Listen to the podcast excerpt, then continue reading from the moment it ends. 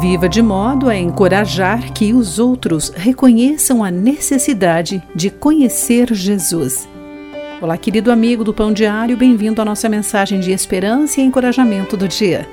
Hoje lerei o texto de Leslie Cobb com o título Jogo Limpo. Quando o corredor Ashley Liu se viu muito à frente do grupo na maratona dos Jogos do Sudeste Asiático, soube que havia algo estranho percebeu que os líderes tinham feito uma curva errada, ficando para trás. Ashley poderia tirar vantagem do erro deles, mas um forte senso desportivo lhe disse que não seria uma vitória genuína. Queria vencer por ser mais rápido, não pelo erro alheio. Respeitando as suas convicções, diminuiu o passo e deixou que se aproximassem.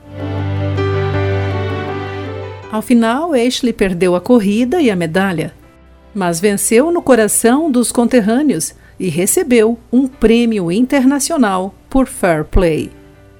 Demonstrou a sua fé como cristão, e alguns devem ter questionado por que ele fez aquilo.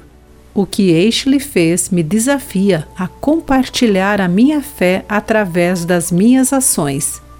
Pequenos atos de consideração, bondade e perdão podem glorificar a Deus. Como Paulo nos desafia, tudo que fizer deve refletir a integridade e a seriedade do seu ensino. Nossas ações positivas com relação aos outros podem mostrar ao mundo que somos capazes de viver de modo diferente, visto que o Espírito Santo age em nós ele nos dará a graça para rejeitar paixões mundanas e erradas e para levar uma vida correta que direcione as pessoas a Deus. Querido amigo, reflita sobre isso. Aqui foi Clarice Fogaça com a mensagem do dia. A palavra de encorajamento que você ouviu foi extraída do devocional Pão Diário.